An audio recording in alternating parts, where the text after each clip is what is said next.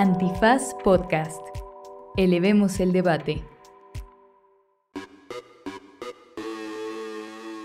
Buenos días, buenas tardes, buenas noches, bonita madrugada o cualquiera que sea la circunstancia en la que ustedes se encuentren en este momento dentro de aquella dimensión holística, evasiva, inalcanzable, a la que a veces solemos llamarle tiempo. Ay, Dios. Yo estoy en la cabina de Derecho Remix, Yo también. grabando el episodio de esta semana que viene campechano. Pues, primero estuvimos discutiendo sobre los cargos en contra de Donald Trump y hasta dónde pueden llegar esas acusaciones. Y después le entramos de lleno a un tema trágico que se nos había escapado las semanas pasadas, que fue lo que ocurrió en Ciudad Juárez. Y también hablamos de la sanción a México de la Corte Interamericana por eh, la prisión preventiva oficiosa, que ya hemos platicado acá al respecto. Eso también. Andan destruyendo Ese- la exacto, mobiliaria. Andan destruyendo el mobiliario y mi celular, la producción. y también hablamos del INAI y del abogado más laureado, así que quédense para escuchar este bonito derecho remix. Y sí, se nos subió el calor y este se puso apasionado. Bueno, yo solito, ¿verdad? Pero bueno. ¿En esto qué es? ¿Derecho? Remix. Divulgación jurídica para quienes saben reír. Con Ixel Cisneros, Miguel Pulido y Andrés Torres Checa. Derecho Remix.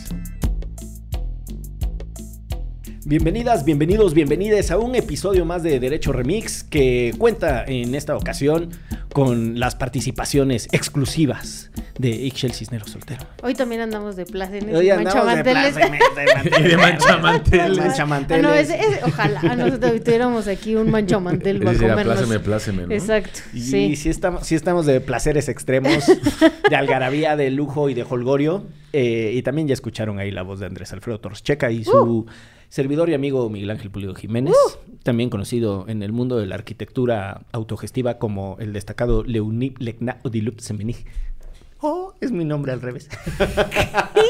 Pensé que ibas a decir el licenciado Bucles y yo estaba esperando ahí el licenciado Bucles. Wow, eso estuvo bueno, ¿eh? Lo enseñaste todo el fin de semana. Se nos hace la garnacha y decirle, a ver, garnacha, ahí va de nuevo, ¿ok? Te tienes que ¿Qué reír. tal me salió? ¿Qué tal me salió? Y es que así el Leonid Legna Odilup Semenij y uno dice, ah, no, pues ¿Qué pinche, tal, no? un ruski. Y no, no es nomás este, todo al revés. Pero bueno. Muy bien. Eh, pues muchas gracias por escuchar Derecho Remix, queridos No, escuchas. pues muchas disculpas también. ya vas a empezar a Oh, atacarme. ok. Por cierto, debo decir que nos llegó un mensaje eh, por la vía de nuestra querida amiga Aurora. Hazme tú el favor, hazme tú el recochino favor, victimizando a Andrés Alfredo López Obrador, o también conocido como Andrés Manuel Torres Checa, cualquiera de las dos. Híjole, qué mentada. ¿Ves? Diciendo- Ahí está, lo acabo de probar. Diciendo que, el, que yo lo buleo y que es víctima de bullying. Es lo que acabas de hacer. Fue un chistecín. A ver. Es lo que dicen los buleadores siempre. Oh, pero si nomás estábamos jugando, No, estábamos estamos bromeando. jugando. No, no, bullying el que me han hecho ustedes y después me quedé pensando, si un día me agarraron aquí de su costal de papas, con el de, hasta el episodio de un acento para Miguel, escúchenlo. ¿Sí? No me acuerdo. Producción. Dice la producción que sí. sí. Dice la producción Pero que eso sí. tú solito te pusiste No, al inicio un Porque chiste. dijiste que no tenías Una- y no uno- sé qué, uno y ya de ah, ahí sí, fue. Y ya de ahí me agarran cada que se les ocurre. Yo no me acuerdo. No me acuerdo de ese episodio. Es el de, el de Pau Chavira, El de Pau que Chavira. dice que no tiene novia. Pero entonces, yo pues, hice ya. una broma y de ahí... Ay, te pusiste. Exacto. Te pusiste Eso- pechito. Eso dicen los buleadores. No, los voladores dicen, me estaba divirtiendo con el otro. Pero tú sí dijiste, miren aquí, yo no tengo novia. Ajá, como yo que no tengo novia y pues ya, nos soltamos. No, si lo que quieres decir es que Pau Chavira es una bully, díselo. Díselo, Díselo, más. díseselo, díseselo. Pues muy bien, pues muy bien. Con eso, hablando de bullying, fíjense qué bien quedó esto para la entrada a la escaleta. Eh, tenemos aquí como punto número uno que dice Trump en negritas, porque está subrayado en la escaleta, y luego dice dos puntos. Y después de los dos puntos, puntos. tiene un, ba- un backspace, o sea, baja y dice A punto. Enfrenta cargos penales por falsificación de documentos. ¿Qué cosa? ¿Qué cosa eso que está pasando en Estados Unidos? Por primera vez en la historia, Sí, un, un expresidente de aquel país está sujeto a un proceso judicial. Y miren que a los expresidentes de ese país les ha pasado absolutamente de todo. ¿eh? Para empezar, a muchos de siendo presidentes les da por matarlos. Exacto, Tienen te iba a decir, los matan. una cosa medio rara. Y luego siendo candidatos como el mismísimo Bobby Kennedy, pues también, ¿no? Que se lo echan. Que se lo despachan. Pero así de un expresidente que lo quisieran meter al botiquín, yo, o sea, bueno, de hecho no hay. No, no- de- es irrelevante si yo recuerde o no recuerde. Eh, es la primera vez que sucede. Pero además, este cabrón tiene los intentos de procesamiento judicial eh, más reiterados que se puedan recordar. Porque primero lo intentaron eh, agarrar con el tema de la conspiración rusa, ¿no? Y es cuando sale el famosísimo este informe Mueller. Eh, después se lo Con trata de- de... El, ya cuando había salido, ¿no? Cuando lo del Capitolio. Bueno, con lo del Capitolio. Después también tiene un proceso judicial, también en Manhattan, que es en donde está este último. El pro- fiscal, mira, lo trae entre ojos, Sí, compañero. El, el Brax. Bueno, el otro era, era una fiscala, la del caso de las universidades y la alteración del valor de sus campos de golf y sus hoteles. No, este, este. Casi si tira un chicle en la calle lo van a agarrar preso. Por, lo están viendo todo el tiempo a ver qué hace o deja de hacer. Ah, porque este fiscal ya Este lo trae fiscal ya entre lo trae, ojos. sí. sí. Y sí, es- y sí está, sí está tensa la cosa. Y en realidad este caso, después de todo, de todo de lo que se le ha acusado, de conspirar con los rusos, de eh, incitar al asalto al Capitolio, de este, no, tiene el otro caso, el de que se llevó los eh, códigos Ah, nucleares y los, pinches documentos a su casa. A su casa. Cuando llegaron a Mar a Lago Ah, a- sí. a- en, en una redada. Una redada es la palabra. Y que con quería. todo eso, a pesar de todo eso, con lo que lo van a meter al botiquín es porque le pagó a una artista porno, eh, cosa que no es ilegal pagarle a un artista porno. El problema es que ahora sí que facturó. Se- se- estaba escuchando como intentar entender Se cuáles sigue son los de alcances. su propio chiste, Miguel. es que le dijo, sí me das factura, sí, le dio la factura y entonces trató Y ahí de- la agarraron, Y ahí lo agarraron compañero. porque una cosa es pagarle, pero otra cosa es tratar de hacerlo deducible. Pero la cosa es, la- los cargos que se le imputan en sí no constituyen un delito, son esto que le dicen los gringos de misdemeanors, ¿no? Entonces, la importancia de, de esta eh, actriz porno que se me acaba de... Storm Daniels. Ah, sí, Storm Daniels. Es Stormy Daniels. si el pago que se le hace a Storm, Storm Daniels es por algo relacionado con la campaña. Entonces hay dos como visiones en la conversación. Los que dicen, no, es que cuando sale el escándalo de que esta actriz había tenido relaciones sexuales con Donald Trump cuando él había, justo acaba de nacer creo que su hijo, Sí, en 2006. en 2000 y cacho, eh, en realidad esa información, si se hubiera revelado todavía más, hubiera afectado la campaña de Donald Trump en ese momento Ajá, y sobre y todo por eso su vínculo, ajá, su vínculo con los grupos más conservadores como los evangelistas y tal. Pero el otro argumento es decir, que como seguro no, no, consumen porno. yo solamente se lo pagué porque no me quería meter, meter en problemas como de mi matrimonio. Ujú. Entonces ahí es donde está un poco la tensión ahorita porque no sabemos, o sea, que el gran jurado haya como encontrado bases para llevarlo a un juicio no significa... Sí, no, está en un indictment Está que le exacto, llaman. en el proceso de saber qué es lo que el, el jurado ya de personas seleccionadas determinen si es culpable o no es culpable y lo que intentará la fiscalía demostrar es que eso estaba relacionado con la campaña presidencial y lo que la defensa va a intentar demostrar es que eso estaba relacionado con su vida personal. Ahora, en todo este desmadre hay un güey en medio, que es el güey que le paga, los creo que son 130 mil dólares. o 130 mil, sí. a esta actriz. Y entonces, qué raro que mandas a alguien a pagar.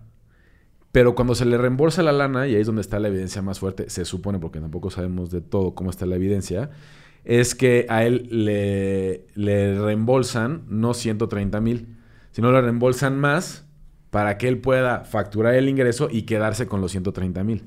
Y ahí es donde está el ganchito. Ese, ese técnicamente es el delito, Ese. porque es la falsificación de un documento y la invención de una operación que no sucedió y para reportarla legalmente, porque no tenían otra manera de andar moviendo 130 mil dólares. Está bien que el señor tiene un chingo de dinero, pero tampoco es que pueda andar aquí que, ay, se me cayó un billete de 130 mil dólares, hay que se quede, ¿no? Pero eh, justo por ahí los están agarrando. El- esa conducta sí es ilegal, entonces este cuate decide cooperar porque él sí cometió un delito. Porque se está viendo ahí embarrado. Él, él es el que falsifica Sí. un documento para El poder mover el intermediario, Sí. para poder mover la plata y entonces él es el que va a ser el fiel de la balanza en las dos historias que está diciendo el licenciado en Relaciones Internacionales, destacado americanista, si es que se puede ser Ya lo destacado. dijo. Híjole, qué feo. No, no, no. Gracias. Las mujeres ya no lloran, las mujeres facturan. No cambies de tema, estamos hablando de la América, Ixchel, por favor. Bueno, aquí hay un dato muy curioso. Eres factura. Fue lo que yo pensé cuando tú dijiste que las mujeres facturan. Y sí, mira, la chica facturó y tómala, sí, tómala. Lo hizo bien. 130 mil dólares. Y en el botiquín por andar facturando. Oye, en realidad Donald Trump no es el primer presidente arrestado. En 1872, hace más de 150 años, Ulises Grant, que en ese momento era el decimoctavo presidente de los Estados Unidos, fue detenido y arrestado por ir en exceso de velocidad en su carro, en su carro, este, carruaje. Carruaje. Los caballos estaban desbocados. Se lo juro que sí. Es un dato curioso que salió como en la curioso. conversación de no, no, no, no, no. Donald Trump no es el primero. En 1872 este güey iba en exceso de velocidad en su caballo. Que Y me lo lo, arrestaron. Y, detienen. Y sacó un comunicado como el del ministro borrachín de Torreón. Ah, sí, sí, sí, cómo no, cómo no. Con todo y bueno. video y Con toda la todo y cosa. video. sí. Oye, pero bueno, también está el famosísimo caso, nada más que él era un presidente en funciones, de Bill Clinton y el tema con, la- Mónica con Lewinsky. Mónica Lewinsky, que era una becaria de la Casa Blanca y entonces habían tenido unas relaciones inapropiadas. Y que también mintió para no, no- con Hillary. Exactamente. Que no sé qué. Y ese es el, el verdadero problema de Clinton, es que lo llama un- justo este proceso del gran jurado para ver si hay un indictment o no. Y entonces ahí el güey miente. Y entonces el tema no era si había Y o no cometido ella un tenía delito. guardado el vestido en una bolsa Ziploc este, Sí, al vacío. Tal cual. Y demostró que sí había Y, mentido. y que había mentido porque las relaciones inapropiadas habían sido sexo oral en la... Y tenía En su ADN Oval, ¿no? en Tenía su su- vestido. Y qué, qué pinche cosa tan más pervertida del presidente.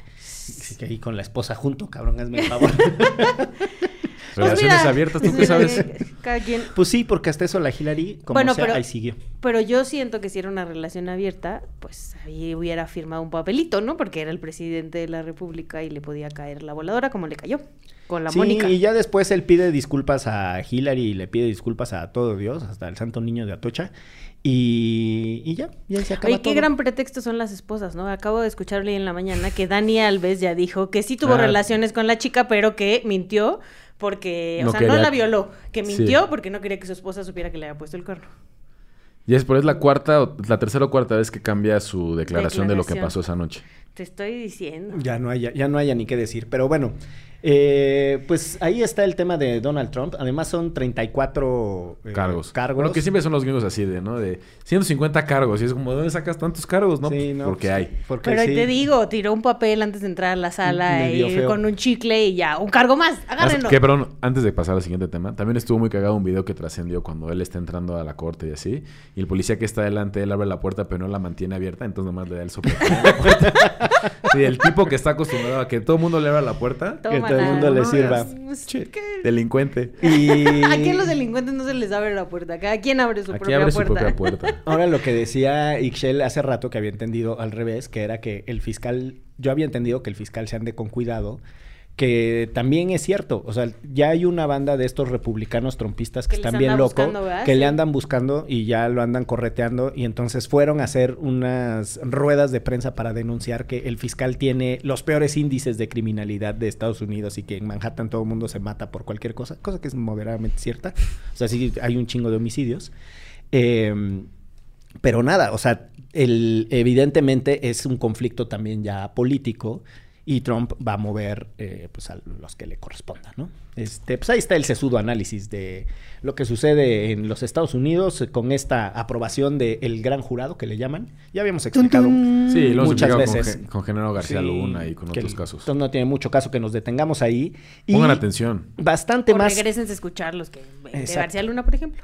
Exacto, exacto. Bastante más quitarrisas, por no decir que totalmente quitarrisas, es el tema número dos, que es el de la tragedia de migrantes en Ciudad Juárez, Chihuahua, antes conocida como Paso del Norte.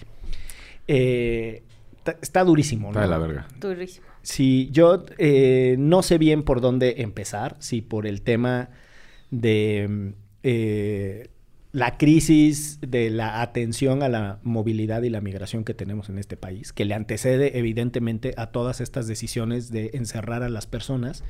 Hay un principio humanista que es que la migración irregular no se criminaliza por sí misma. O sea, que tú no encuentras a una persona eh, que eh, emigró irregularmente e inmediatamente los aprisionas y los tratas como si fueran criminales sobre la base, que me parece muy razonable, de que migrar no es un delito. México siempre había tenido una política muy laxa para permitirle a las personas que estaban eh, sin los correspondientes permisos o sin los checklists de las cosas que tendrían que hacer en el país, y la verdad es que hasta, digo, no es que pudieran abrir cuentas de banco y hacer demasiadas cosas, pero tenían una vida con suficiente movilidad y... Que el, pedo era el, trayecto, ¿no? Donde sí el Instituto Nacional de Migración, trayectos históricos de migrantes, pues los... Eh, todo el tiempo, no solo el crimen organizado, sino también la propia institución, les pedía lana, la violencia o sea, había una cosa, ¿no? O sea, sí... había una cosa como de extorsión, pero eh, no había una, una política de persecución y un tratamiento de criminalidad. Es más, uno de los orgullos de este país eran los famosos grupos beta, que les llamaban, que eran... todavía este, existen. Todavía existen, pues que en realidad es una política entrenada para atención humanitaria. Es como un subgrupo del Instituto Nacional de Migración, que justo me dice Miguel, se encarga de las maniobras más complejas de rescatar migrantes, que algunos sí son rescatados, como del desierto, como quedan varados o cosas así pero pues ya se de trailers. Claro, y tenían como una mirada, insisto, humanitaria, que es esta, este contacto con las personas y no, no verlos como criminales. Y pues nada, todo eso evidentemente ha cambiado. Y una cosa que parece menor es que eh, al inicio de este sexenio, el presidente de, la República decide nombrar como encargado del Instituto Nacional de Migración a una persona cuya trayectoria profesional es ser encargado de centros penitenciarios. Sí, Francisco Garduño. Exactamente. En, sustitución de Tonatiu Guillén, que además era un tipo que por más problemático... Académico. sí, y por más cuestionamientos que hubiese habido muchas de las decisiones, tenía un diálogo abierto con eh, las organizaciones de la sociedad civil, tenía, tenía mucho intercambio con eh, las comunidades eclesiales que se dedican al tema de los migrantes, ¿no? Que aparte Garduño había trabajado en momentos interesantes como cerrar este penal, se me fue su nombre, el que estaba en el mar, ¿cómo se llama? Ah, la cárcel, las Islas Marías. Islas Marías, él estuvo como el cierre de ese penal y también como en la transición de Lecumberri al Archivo General. O como que o sea, sí viene de la cárcel, pero como en procesos interesantes de su cierre, pero llega al Instituto Nacional de Migración con una lógica que sí es perseguir. Este es el reclusorio norte, compañero. Casi. Claro, perseguir, este, detener y deportar. Y los centros eh, de migrantes o estas estaciones migratorias se convirtieron en, en cárceles. Y hay varios recuentos, sobre todo de la estación migratoria siglo XXI, que es la que está en Chiapas, que es la más grande del país, de situaciones de hacinamiento terribles, sobre todo durante la pandemia. Eh, muchas quejas y huelgas y motines de quienes estaban ahí adentro, sobre Porque todo no les daban de comer, no les daban No tenían dónde dormir, no tenían agua, no tenían que comer, los tenían separados durante semanas, en algunos casos separados de sus, de sus hijos, de su familia, ¿no? Una cosa espantosa. Y lo que pasó en Ciudad Juárez, pues era como una tragedia prevenible sabiendo cómo se venían manejando estos lugares. Y los videos son espantosos. O sea, lo que han ido revelando, sobre todo ahí el, reportaje más actualizado es uno de Vice, en donde fuentes que ellos logran consultar revelan algo que los que han trabajado el tema de migración lo saben muy bien, es la extorsión de quienes son agentes eh, y policías migratorios a los migrantes y que los habían encerrado porque no estaban dispuestos a pagar una cuota que les habían puesto para dejarlos salir. Entonces, toda esa anarquía con la, y completa impunidad con la que opera el Instituto Nacional de Migración, pues logra que se den este tipo de, de acciones. Sí, porque además las denuncias venían ya de tiempo, ¿no? Lo que decías Sí. de los propios migrantes, pero también de las organizaciones que históricamente, muchas vinculadas a la iglesia, hablando un poco sobre el capítulo anterior, ¿no? De lo que nos platicaba Miguel Álvarez, muchas de las organizaciones que trabajan con migrantes están vinculadas a la iglesia en este país, quienes les han dado históricamente albergue, alimento. ¿no? Y de- además les orientan en el camino, etcétera. Y las denuncias venían desde, a- desde principio, yo creo que antes de la pandemia, ¿no? De que esto estaba sucediendo cuando empezaron estas grandes caravanas, pues ya todo se acrecentó. Y los videos, ¿no? O sea, hace poquito también vimos a un grupo de, de integrantes de migración golpeando a un chavo que lo bajan de una camioneta, ¿no? Y que está de un camión y que está la gente en el camión gritándole como, oye, ¿por qué lo golpeas? ¿No? O sea, más allá de que, de que sea una persona migrante, pues, ¿no? Claro. Te lo llevas y ya, no, tendr- no habría la necesidad de estarlo golpeando y súper prepotentes y déspotas, ¿no? Entonces, pruebas hay, ¿no? Y denuncias hay que pudieron... hay. La Exacto. Guardia Nacional ha matado a migrantes. Exacto. Eh, o sea, la política migratoria, a ver, no... Esta lógica de perseguir, detener y deportar no es algo que inició con López Obrador. En realidad tiene muchos años. Como que el momento pivotal que va a reforzar esta lógica va a ser un programa que se firma con el gobierno de Peña Nieto, que es el programa Frontera Sur en 2014.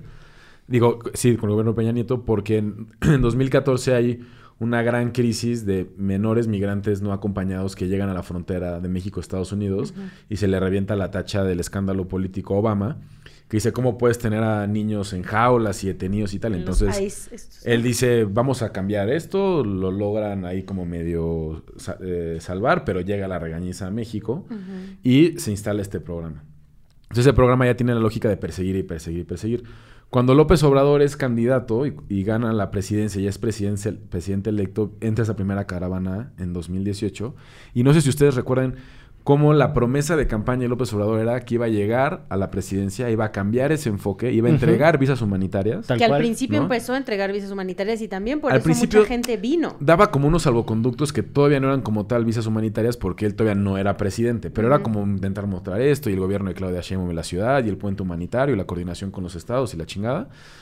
Y tan pronto viene la discusión de los aranceles del TEMEC en toma la 2019, cambiamos de, de enfoque, ponemos a la Guardia Nacional a contener las dos fronteras, Las dos, la sur y el- la en norte el gringo también estaban tremendo. olvidan el enfoque como de fortalecer al Instituto Nacional de Migración y quedan un montón de agentes, pues, la- como el viejo este, así a hacer su ley en los centros de detención. Las extorsiones son una locura. Como bien lo menciona Excel, ha sido súper documentado. Y lo que pasó en Ciudad Juárez es nada más el reflejo de una política que ya se normalizó de abuso a la persona migrante. Y luego estaba escuchando una historia de justo de ese centro ahí en Ciudad Juárez, ¿no? De cómo la familia va y busca a un migrante en la noche y no lo de, o sea, como que dicen, llega a deshoras, ¿no? Para pagar esta cuota que decías para que lo dejen salir. Entonces venga mañana. Y cuando llega el día siguiente, pues está muerto, ¿no? O sea, pudieron haber salvado a su pariente, este, pero como ya habían cerrado y se habían ido a cenar unos tacos, pues ya no lo pudieron sacar. Puta, qué fuerte historia. Eh, dentro de una historia que de por sí es dramática. Eh, algunas cosas adicionales a lo que ya han dicho es el tema de la seguridad de las personas que están bajo... eh, sí, que, están, que están bajo resguardo del Estado. Es decir, cuando el... Esa es la cosa, ¿no? O sea, no es el crimen organizado que los dejó encerrados y se quemaron. O sea, si el Estado decide reducirle la movilidad a una persona, tradicionalmente pensamos en las cárceles, ¿no? El sistema penitenciario es en esencia eso. ¿no? Son tu responsabilidad. Son personas que están bajo el resguardo del Estado y son responsabilidad de los gobiernos. Pero también están las personas en algunos países y en algunas circunstancias con situaciones de salud mental que también pueden tener reducida su movilidad. Están las personas detenidas por cuestiones administrativas que en algún momento pueden estar ahí, ¿no? O sea, que, que no se pueden ir de un lugar de manera libre. Eh, todo, todo ese desastre de las personas a las que tenemos eh, bajo resguardo en este país incluso le merece un apartado al- a los informes del Centro Nacional de Protección Civil, de Prevención, al CENAPRED, al Centro Nacional de Prevención de Desastres, que es una política de protección civil, eh, que son los fenómenos antrópicos. Entonces, cuando uno encuentra el desagregado de cuántas personas mueren en este país por fenómenos, o sea, por desastres, que es el concepto. Entonces, desastres que tienen por origen fenómenos naturales, una inundación, un terremoto, ¿no? Entonces, en esos casos se cuentan de una manera. Pero los fenómenos antrópicos, que son las personas que mueren porque la intervención humana es deliberada y es abundante, que son tradicionalmente otro tipo de conductas, también son un chingo. Y se cuentan las personas que mueren en motines en los centros penitenciarios. Y entonces está el tragedión en su momento de, no sé si ustedes recuerden, de Acapulco, eh, está otro en, los penales de Nuevo León, que también... Cuando sí, no, bueno, cuando el, de Topo Chico, cuando, adentro era un chefiestón y mataban a la gente ahí, la enterraban ahí y, es brutal. Y lo que sucede en esos espacios, la sociedad les da la espalda de manera terrible. En ese contexto se inscribe lo que sucedió en esta estación de Ciudad Juárez. Y la lógica de decir, está sucediendo algo, pero yo bloqueo las salidas y no les permito a las personas que se puedan, que se puedan ir. Bueno, está todo eso. Y está desde dónde y cómo lo investigamos. Y este país tradicionalmente no toca a las estructuras de servicio público cuando están involucradas en tragedias de esta dimensión. Ustedes recordarán, o sea, guardería ABC, hay una discusión y que si la subrogación, que si sí, que si no. Está el caso de News Divine, está el caso, el, News Divine que es, que es durísimo. Eh, y, y esta, o sea, esto que está sucediendo, esta tragedia de Ciudad Juárez, otra vez se inscribe en un conflicto político en donde si se va a poder o no escalar en la investigación. Porque lo que sucede, y eso es muy normal de entenderlo, es que todas las personas que trabajan en el instituto dicen, nos están criminalizando a nosotros y ahora resulta que nuestros compañeros y los trabajadores están siendo acusados de un montón de cosas que en realidad tienen que ver con una estructura, de corrupción mucho más densa. Y siempre eh, el último chango del mecate es el que sale volando. Que eso también es típico que hubo, en el país. Hubo un par de testimonios de familiares de los agentes de migración eh, vetos, a ver si eran ciertos, ¿no? Pero una decía, es que a mi hermano, o sea, mi hermano sí trabajaba en esta guardia, pero a él lo trasladaron al DIF a atender un caso y entonces ayer fueron a la casa a detenerlo, pero él no estaba en la estación migratoria cuando se produce el incendio y lo están deteniendo porque le tocaba esa guardia, o sea, porque tenía que estar ahí, pues, y él, en teoría, no estaba porque estaba en el DIF. Ahora sí ha trascendido, y ahí también se va a poner interesante la cosa como para seguirlo de cerca, Detuvieron al, ex, eh, exdelegado del, Instituto Nacional de Inmigración de Chihuahua, que es un contraalmirante, se llama Salvador González. Además. A ver cómo funciona la cosa ya, si va a ser por el fuero civil, por el fuero militar, no lo sé. Y también la fiscalía dice que abrió una carpeta de investigación en contra de Francisco N., que en realidad es Francisco Garduño, el actual director. Pero al mismo tiempo, al día siguiente, el presidente va a decir como no, Francisco Garduño aquí lo vamos a, a o sea, como su nombre honesto, integridad, los conservadores y la madre ahí también puede darse un encontronazo interesante entre la fiscalía y su carpeta de investigación y lo que el presidente ve de su equipo de trabajo. Porque el Instituto Nacional de Migración, o sea, este Francisco Garduño, en la estructura de organigrama, no está tan lejos del presidente. No, pues. Tienes a López Obrador, a Augusto. Y ahí está. Bueno, el subse y en teoría que es el de población y no sé cuántos asuntos que le asignaron Encinas y después Garduño. Ahí está. Son tres, cuatro personas del presidente. O sea, aquí a diferencia de otras horribles tragedias que han ocurrido en el país, como Ayotzinapa y que si la policía municipal, la policía O incluso lo del ABC, ¿no? Que era sobrina de, prima de Margarita, Aquí es una línea directa al gabinete del presidente. O sea, no, no es tan lejana la cosa a la responsabilidad del presidente. Y sí tendremos que verlo con esa dimensión de la responsabilidad del gobierno federal en ese tipo de estaciones migratorias, porque no son estatales. Y que además incluso salió el presidente, o sea, cuando le preguntaron que si, o sea, que si iban tras él, ¿no? Tras Garduño específicamente, dijo que, bueno, que, eso hasta donde tope, pero que había hecho muy buen trabajo, ¿no? Y ya sabemos que esas cosas que dice el presidente es porque es muy cercano a él, ¿no? Entonces lo más probable es que quede en impunidad y que no pase nada, porque ya desde, desde antes ya está diciendo de qué lado más buena. Y ya para aderezar el folclore, eh, pues están las declaraciones de Solalinde que reparte para todas partes, ¿no? Este. Ah, Solalinde. La verdad es de las grandes decepciones de mi vida, yo creo. O sea, como alguien que, que lo vio consolidarse como activista cuando yo iba en la secundaria prepa y decir como, no mames, este güey es un comprometidazo y tal a la verdad alguien súper, qué fea palabra, pero como arrastrado a la, a la convicción del presidente. Criminalizador de personas defensoras de derechos humanos. O sea, yo estaba, perdón ponerme como en este ejemplo, pero yo estaba en una de las asambleas que hicieron los migrantes en esa caravana migrante, donde Solalini les decía, no vayan al norte del país, quédense en México, porque el presidente les va a dar trabajo a todos ustedes, 7 mil personas, en el tren Maya. ¿No? O sea, con una desfachatez, con una irresponsabilidad. Y a los meses él andaba difundiendo una versión de que algunos activistas que estaban en la caravana migrante eran polleros en realidad. y No, los y los- acusaron, y los a un par estuvieron en la cárcel. Sí, y, y que de hecho también hay un derecho remix en donde en su momento explicamos ese tema. Y no solo eso, o sea, además termina después él teniendo un discurso xenófobo diciendo es que, que se Ah, parece claro. al de Trump. ¿no? Hay una entrevista que le hace el periódico El Faro, donde él dice como si una cosa es migrar, pero otra cosa es como migran, no sé qué. Y ahí vienen criminales. y- criminales sí, y es como gota, cabrón, entre Solalinda y Trump, pues el- ya cuesta después distinguir, pero bueno. Eh, con eso nos vamos a una pequeña pausa en esto, que es... ¿Derecho? Remix. Ah, esa pinche entrevista. Somos Versus y Antifaz presentan Pioneras, una historia oral de la primera liga de fútbol profesional en México. Disponible en todas las plataformas para escuchar podcast. Ah, pues regresamos a este derecho remix. que Me quedé bien enojado antes del corte porque Solalinde como me saca bilis. Y encontré la entrevista que le hizo el Faro, donde él dice textualmente: Los migrantes son muy importantes, pero la prioridad es México. Y cuando dice México, en realidad dice No, bueno. Andrés Manuel López Obrador. No, bueno, ahí se las dejo en la recomendiza para que luego la escuchen y la lean. Y, hagan Y se su- enojen como yo. Y se hagan enojen su conmigo. propia- hagan su propia muina. Eh, dice, sí, las caravanas, ahí se empezó a ver la mano negra. En fin, ya no voy a seguir leyendo. Este, porque me, enrabio, Es ¿eh? el de... Ya se me pasó el empute. Pero ¿sabes qué es lo que más me emputa? ¿sabes qué es lo más me puta? El Híjole. gatito. Es el gatito. El gatito, el gatito. No, ya se me pasó, pero ¿sabes qué es lo que más me emputa? Así.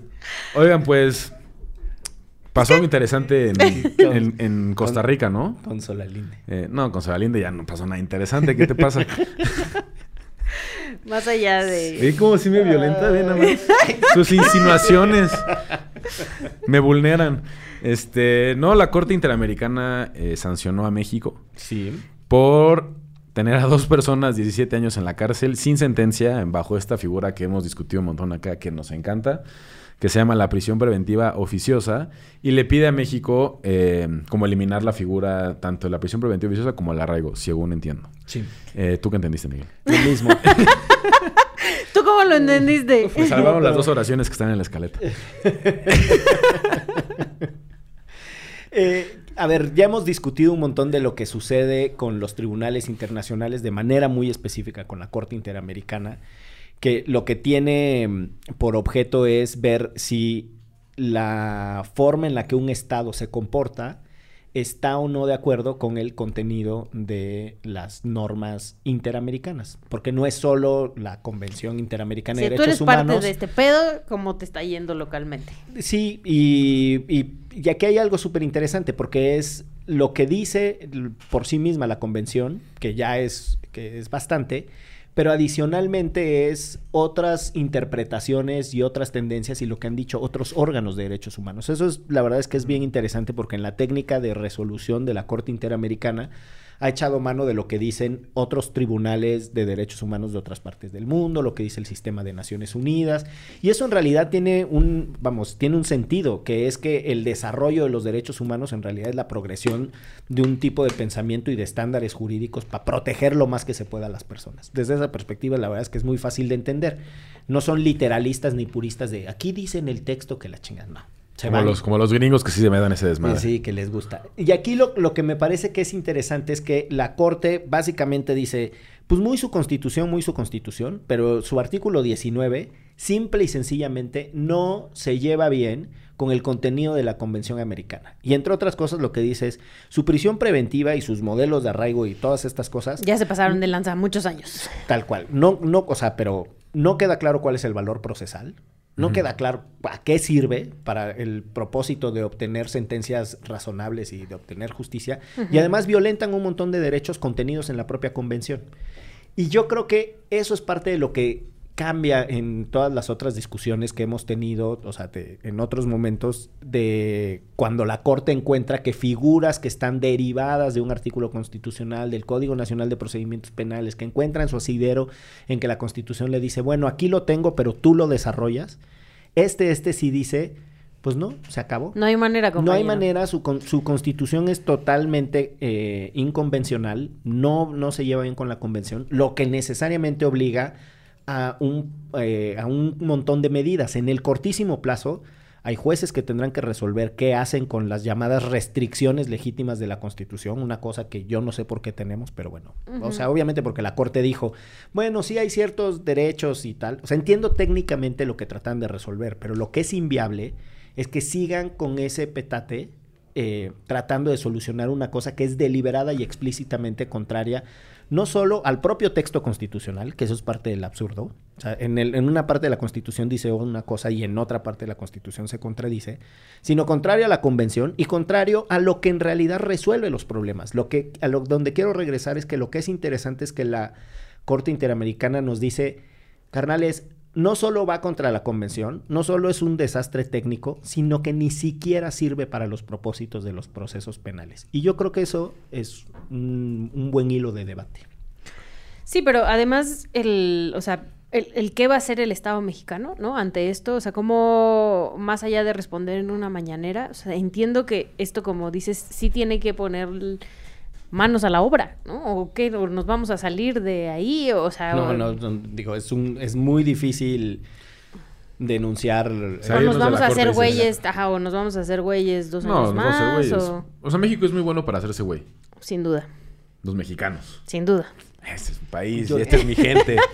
A ver, yo lo que creo, y esta es como una reflexión calenturienta ahorita, así, de bote pronto, es que va a haber dos cursos de, de- de implementación. O sea, está la parte en donde la Corte Mexicana ha sido muy pudorosa y ha cambiado desde el caso de Rosendo Radilla hacia acá.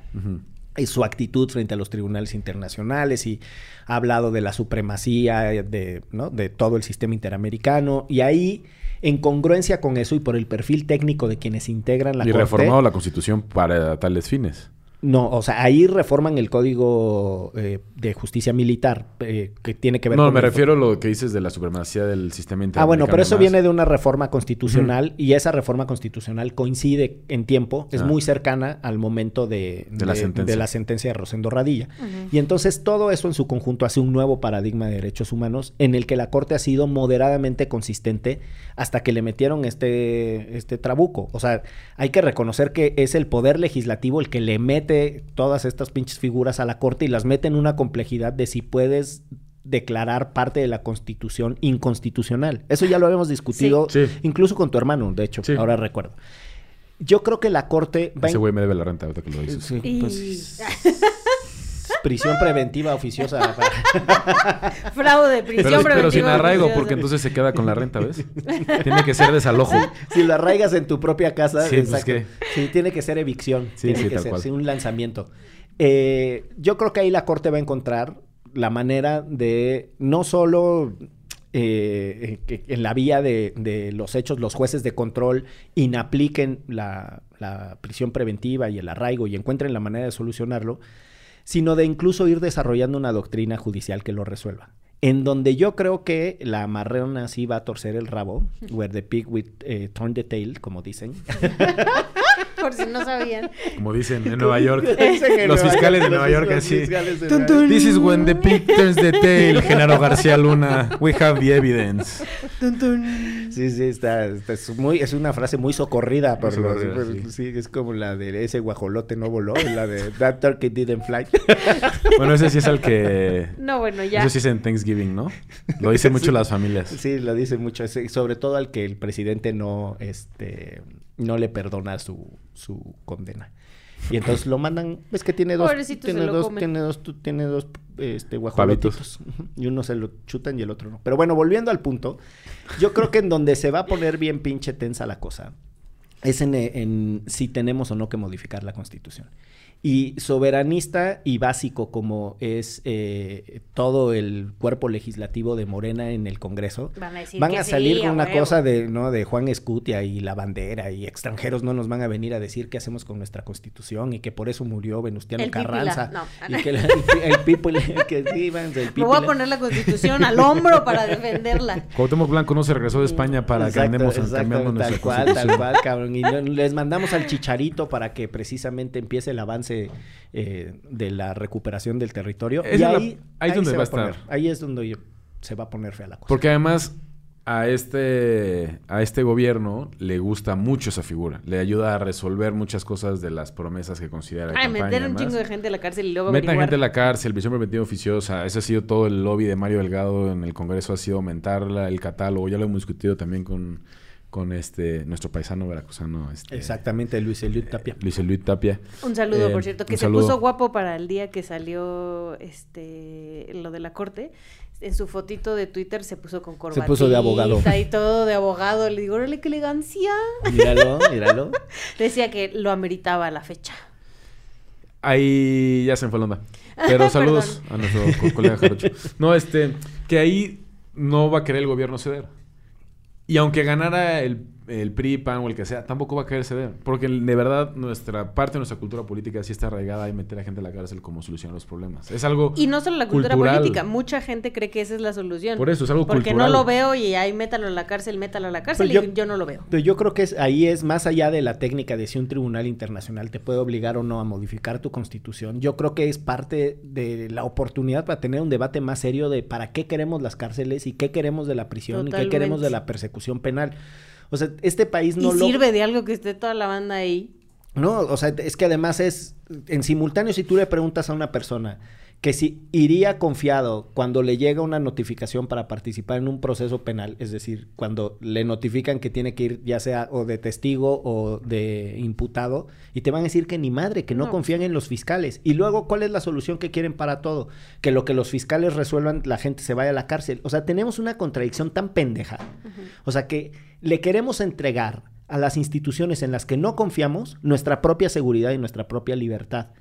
Y eso la verdad es que necesita un giro de tuerca, ¿no? Entonces esperemos que este asunto nos ayude a avanzar en esa discusión y para tener discusiones informadas y para tener debates y a propósito de congresos que se ponen refunfuñantes y hacen lo que se les pega su regalada gana y desobedecen a instituciones eh, judiciales, pues está el caso del INAI, que Ay, es el Dios. cuarto punto que tiene la escaleta. Y mm, de manera muy concreta es que al presidente nunca le ha gustado la transparencia. Ya. O sea, sin rodeos. El verdadero pedo de lo que está pasando con el INAI es que al presidente le parece una frivolidad. Y ya sabemos que le fascina mentir en, eh, Las las, mañaneras. en las mañaneras y en la, y en, Y en la vida. pues no sé si en la vida, pero... Preguntémosle a Beatriz. Eso, ¿Te ha eso que nos lo diga, que nos lo diga Betty. ¿Qué, qué mentiras te con, con qué mentiras te endulzó el oído? Exacto. Sí. Betty, tres, men- tres mentiras y una verdad. y a ver si latinamos. Tú dinos, tú dinos. Pero el presidente ha insistido que no, que eso del Instituto de la Transparencia se inventó para combatir la corrupción.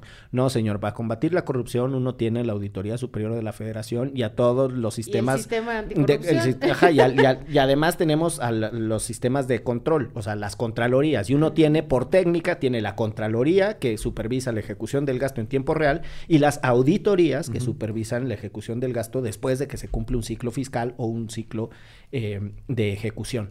Además de todo, ignorante. Y lo que, la- para lo que sirve el- los institutos de transparencia es para ampliar la posibilidad de la ciudadanía de conocer lo que está en los archivos de los gobiernos, por mil razones, no solo para combatir la corrupción, es una mentira espantosa decir que la única razón Reducirlo de tener institución de transparencias era porque además no tiene mandato de investigación y, y castigo. Solo No, pide. exacto. ¿quién Que esa es? es otra. O sea, el presidente dice, es que el INAI que manda a pedir, es que el INAI no es el que está haciendo la solicitud. Tal cual. el Está INAI es un respondiendo a una solicitud de una persona. Y la- puede haber sido una persona, puede haber sido una dependencia, puede haber sido una organización de la sociedad civil, puede haber sido una víctima, puede haber sido un académico. O sea, hay una persona que le pide a una dependencia la información, no la encuentra, recurre al INAI para intentar mediar ese problema y el INAI solamente dice, entrega lo que Tal tengas. cual. Contéstale, compañero. No es el INAI. Y el presidente está también obsesionado con, o sea, con categorizar o pensar que es el INAI el que le está tocando la puerta para pedirle todo. Porque los malos de Loret y los Krauses lo quieren tirar y son los que mueven las manos atrás del INAI y no funciona así. No, y que al final también, o sea, separaban el cuello, ¿no? Que ya lo hemos platicado los morenistas y las morenistas, con la estafa maestra, con todas estas investigaciones periodísticas Que se en lograron. gran parte se lograron por el INAI, ¿no? Totalmente. O sea, porque el empuje de los periodistas, que obviamente las instituciones no les dieron los documentos a la primera y tuvieron que ir al INAI a pedir para que se las dieran, y entonces de ahí empiezan estas grandes investigaciones. Es, pero además es una institución muy necesaria en un país donde es cero transparente, las instituciones son cero transparentes. Totalmente. Y además tiene una desinformación en la genealogía de dónde vienen estas instituciones. La primera iniciativa para tener una ley federal de transparencia y acceso a la información la presenta Martí, Martí Batres Guadarrama, Ujú. que además fue el primer presidente de Morena, que además ha sido su achichincle y lo tuvo ahí en el Senado y ahorita lo trae ahí de llavero Claudia Sheinbaum. Y después se presentan la del PAN y la del PRI y Fox presenta la suya y se da un proceso, no Y sé Miguel cuál y bla, bla, bla. ahí. Y yo esa que, eh, vamos, esa maroma me la conozco porque la viví muy de cerca. Y la primera iniciativa la presenta Martí. Y hay declaraciones en donde Martí dice que es Fox el que se opone a tener un instituto de transparencia y que no sé cuál y bla, bla, bla. Nada más para que vean cómo van cambiando las cosas. Andrés Manuel nunca le gustó eso y entonces él crea una cosa que se llama el CONSI, que era el Consejo, el Consejo de Información de la Ciudad de México, en ese entonces del DF. Y entonces cuando crea el CONSI, lo que dice es, ah, sí, aquí vamos a traer a todo, ¿para qué vamos a crear más burocracia? Su resolución, su respuesta Como es siempre. siempre. ¿Para qué vamos a crear más burocracia? Aquí vienen los titulares de las dependencias y aquí se van a poner de acuerdo para ver qué entregan y qué no. Y entonces era una mesa como tripartita, como si fuera así, con unos representantes ciudadanos y con gente que representaba a las propias instituciones resolviendo y dirimiendo si se entregaba o no la información. Un absurdo. El CONSI fue un desastre. Cuando llega eh, Alejandro Encinas, que a sustituir a Andrés Manuel, lo primero que hace es presentar una iniciativa que transforma al CONSI en el InfoDF. Mm. Y después Alejandro se convierte, junto con otros gobernadores de extracción perredistas, en los principales promotores de la aprobación de leyes en todo el país y hacen una cosa que se llama la Declaración de Zacatecas, en donde un chingo de aliados actuales de Andrés Manuel presionan para que sean los gobernadores priistas y los gobernadores panistas, que en ese entonces estaban, que ya empiecen a tener instituciones de transparencia. Y si hay alguien que participa deliberadamente en el diseño de la institución que hoy tenemos, durante el gobierno de, de Enrique Peña Nieto, es Alejandro Encinas. La iniciativa que crea el INAI, que cambia el IFAI a INAI, tiene 50% de la pluma de Alejandro. Y entonces Alejandro es un subsecretario trabajando para este gobierno que cuando el presidente dice que esa es una invención de una pinche bola de conservadores, huevones, pendejos y no sé cuál, se lo está diciendo a su, a su subsecretario, cabrón. Que de por sí ya tiene un chingo de chingadazos Sí, intensos. pero lo que quiero decir, lo que quiero decir es Claro. que no, no, o sea, es que a punta de mentiras, Sí. se- sí, que, el, que el, al INAI hay que corregirle un montón de cosas, sí, que tenemos unas instituciones de sobresueldo y elitizadas, sí tenemos eso. O sea, la verdad es que sí. Totalmente. Pero entonces, ¿qué? Desaparecemos al Senado, desaparecemos a la presidencia de la República porque la ocupó el tarado de Peña Nieto, entonces como tuvimos un mal presidente, acabamos las instituciones, es la respuesta más insostenible de que porque no le gustan ciertas cosas, Que hay en que el fondo es eso, en el fondo es que no le gustan y no le gustan los, los organismos que funcionan así. A la CNDH la pudo controlar. ¿no? Poniendo a una Poniendo persona a afín ahí. una persona afín ahí. Al INE lo estaba intentando también desaparecer o, o des- o modificar a Y través de deslegitimar todo el tiempo. El INAI, con el INAI, con la CRE, con otras, encontró que la manera era no nombrar comisionados. Que ahí, ese es el deal del por qué lo estamos hablando en este momento, que todavía no lo habíamos platicado. La cosa es que se Es que tenían nos que, em- nos nombrar. emocionamos los- Sí, sí, sí. se me poco. fue, se me, se me subió la calor, es que vengo de Veracruz. Hasta mi- tanto calor así. Tenían que nombrar a dos comisionados o comisionadas, ¿no? Que habían salido. Y en el momento iba a salir uno próximo, otro más. Y si salía ese, el INAI se iba a quedar solo con cuatro comisionadas y comisionados. Y hay una ley interna que dice que necesitan cinco para estar en pleno a fuerza. Entonces, por fin, después de mucho tiempo, el Senado se apura, nombra a dos. Es verdad que uno es mucho más cercano a Monreal y el otro es mucho más cercano al PAN de los que se quedan.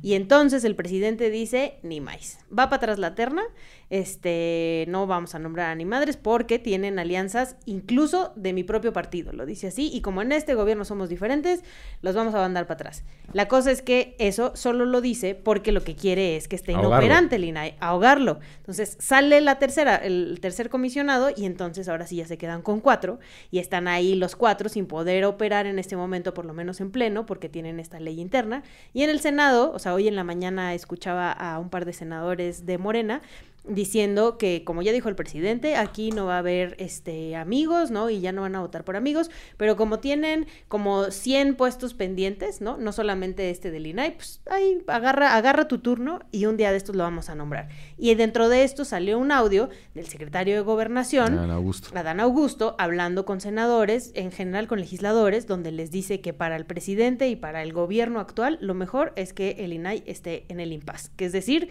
así como estamos, estamos bien, Que que, no ni pueda operar, que no jale, ¿no? Y eh, hoy, el, este, en la mañana que les decía que escuchar los senadores, decían que sí, que sí es verdad, que ese audio sí es, sí es verdad, sí lo dijo, y que ellos pues tienen mucho trabajo, entonces pues que hay un día de estos lo nombrarán. Yo, a ver, nada más para ser muy contundente. Este gobierno tiene el legítimo derecho de opinar lo que quiera de las instituciones que se han creado en un régimen que yo no lo veo tan distinto al actual, pero bueno, que consideran que se tiene que extinguir. Bueno, que utilicen su mayoría legislativa y que por la vía de reformas, con esos mismos actores que ya participaron en otras reformas y que ya negociaron, que cambien. ¿Quieren extinguir al, o sea, quieren extinguir al INAI? Pues la verdad es que yo no les puedo negar el derecho a que intenten sus agendas programáticas según les plazca.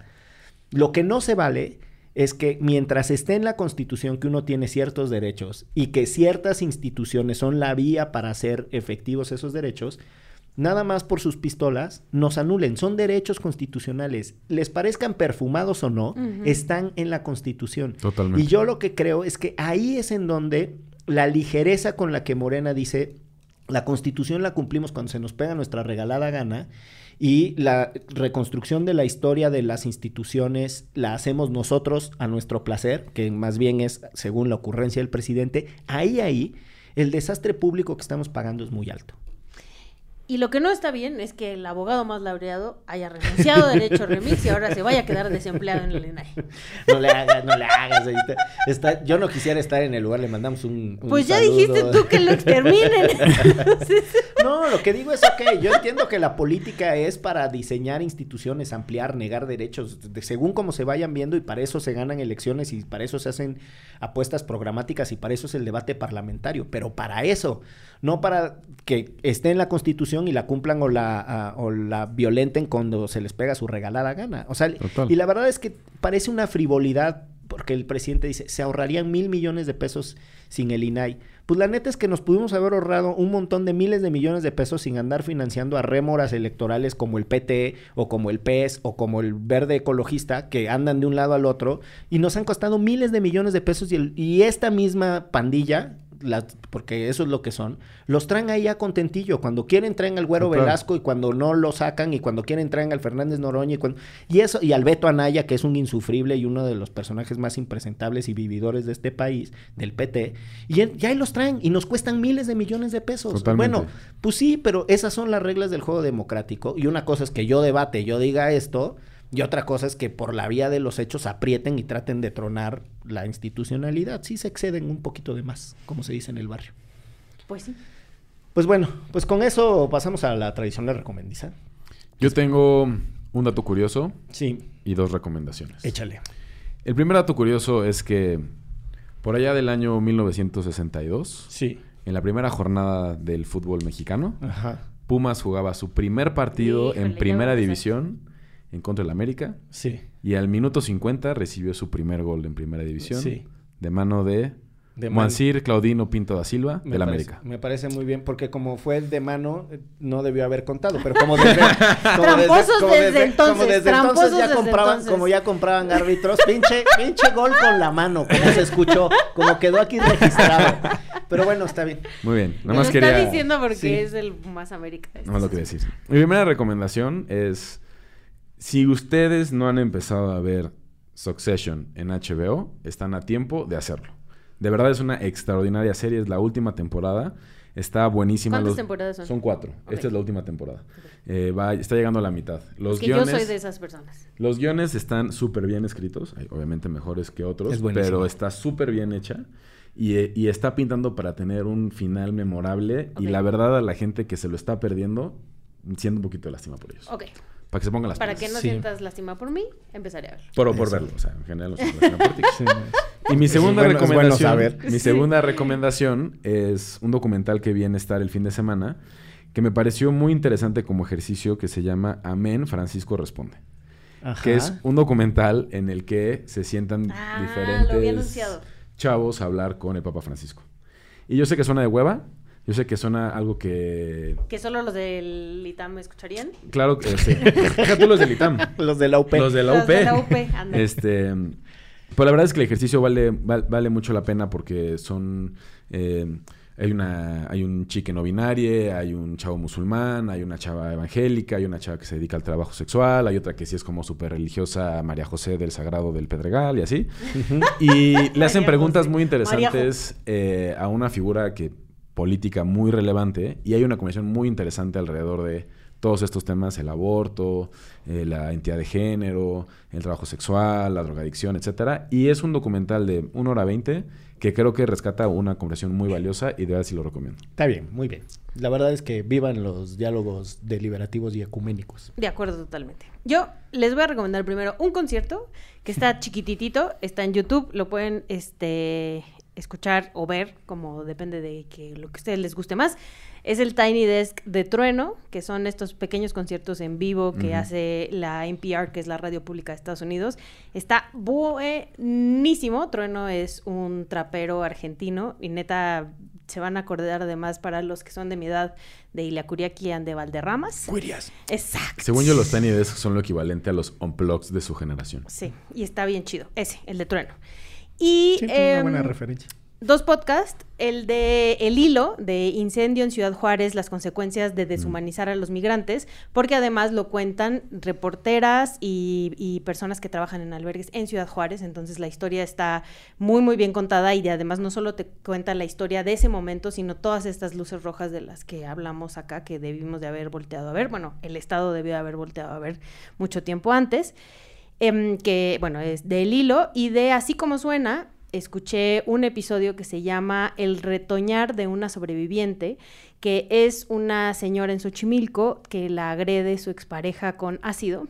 Y cómo, porque además eso fue ya hace en el 2001, ¿no? O sea, ahorita se está hablando mucho de estos ataques, pero ese ataque fue en el 2001. Pero cómo ella se enfrenta a su atacante, se enfrenta también a la impunidad, a la justicia. Y con esta, una historia, la neta, muy bonita, porque lo cuenta desde cómo ella trabaja en las chinampas, ¿no? Y cómo justo siembra las flores y las frutas y las verduras, etcétera. Entonces está bien, bien, bien chido, en así como suena. Mira, súper. Yo les recomiendo un personaje. Eh, pues, estoy leyendo su biografía y ya estoy por terminar y está muy interesante. Una abogada tunecina que desarrolló su vida en Francia que se llama Giselle Halimi. Y es súper interesante porque es como el referente para el, el cierto feminismo francés y europeo de los 70 sería como una como una RBG Mm. y claro, a nosotros nos llega un montón de información de esta abogada gringa, no sé cuál, y de, y de Giselle Halimi, la verdad es que sabemos muy poco, eh, pero está súper potente, y los casos que llevó y tal. Mm. Y hay un libro del que sí encuentran una versión en español, que es El proceso de Burgos, que ella va como observadora a un juicio contra unos unas personas de ETA acusados en el gobierno de Franco, pero la manera en la que describe todas las condiciones eh, sociopolíticas para enjuiciar a estos güeyes y decir, pues en realidad el juicio es un simulacro porque todas las condiciones están dadas como para desproveerlos de la justicia y tal. Y nada, es este es súper interesante, pero ahí murió en 2020 y hay un montón de, de información de, de ella y sobre todo mucho de su infancia en Túnez y luego como su cosa ahí. Porque además ella es este judía, que es como una minoría étnica en Túnez. Entonces te- tiene una vida fascinante. Eh, y una película que se llama Martin Eden, que es una gran, gran película que está en movie. Y es un personaje autodidacta que para enamorarse, para ligarse a una, este, a una adinerada, el güey pinche inmenso, cabrón. Pero bueno, este, el güey empieza ahí a hacerse con unas cosas y después naranjas, cabrón, como que me lo empiezan a excluir y entonces él se va, se va, en ese mismo proceso en donde él se va ilustrando, se va radicalizando y le entra la lucha de clases y toda la cosa. Y es este, pues nada, es una adaptación. En de movie. La, sí, de la biografía de Jack London, el, el novelista. El, sí, Entonces, el de Colmillo Blanco, ¿no? El de Colmillo Blanco. Oigan, y hay que recomendar el libro de Tito. No, ni madre. Sí, mejor conocido como Juan Jesús Garza Onofre, pero es que sí no, nos creo han que es pedido... mejor conocido como Tito. Sí, pero sí nos han dicho que un episodio con Tito. Entonces, por lo pronto, vayan leyendo No estudies Derecho de Tito Garza Onofre para que cuando ya tengamos el episodio podamos platicar al respecto. Sí, y sigan nuestras todos. redes y sean Patreons porque ahí se enterarán de que va a haber una actividad con Tito a propósito de No Estudies Derecho y además de cuando tengamos el episodio en su momento. Con todo eso nos vamos a esto que fue... Derecho. Remix. Divulgación jurídica para quienes saben reír. Con Ixel Cisneros, Miguel Pulido y Andrés Torres Checa.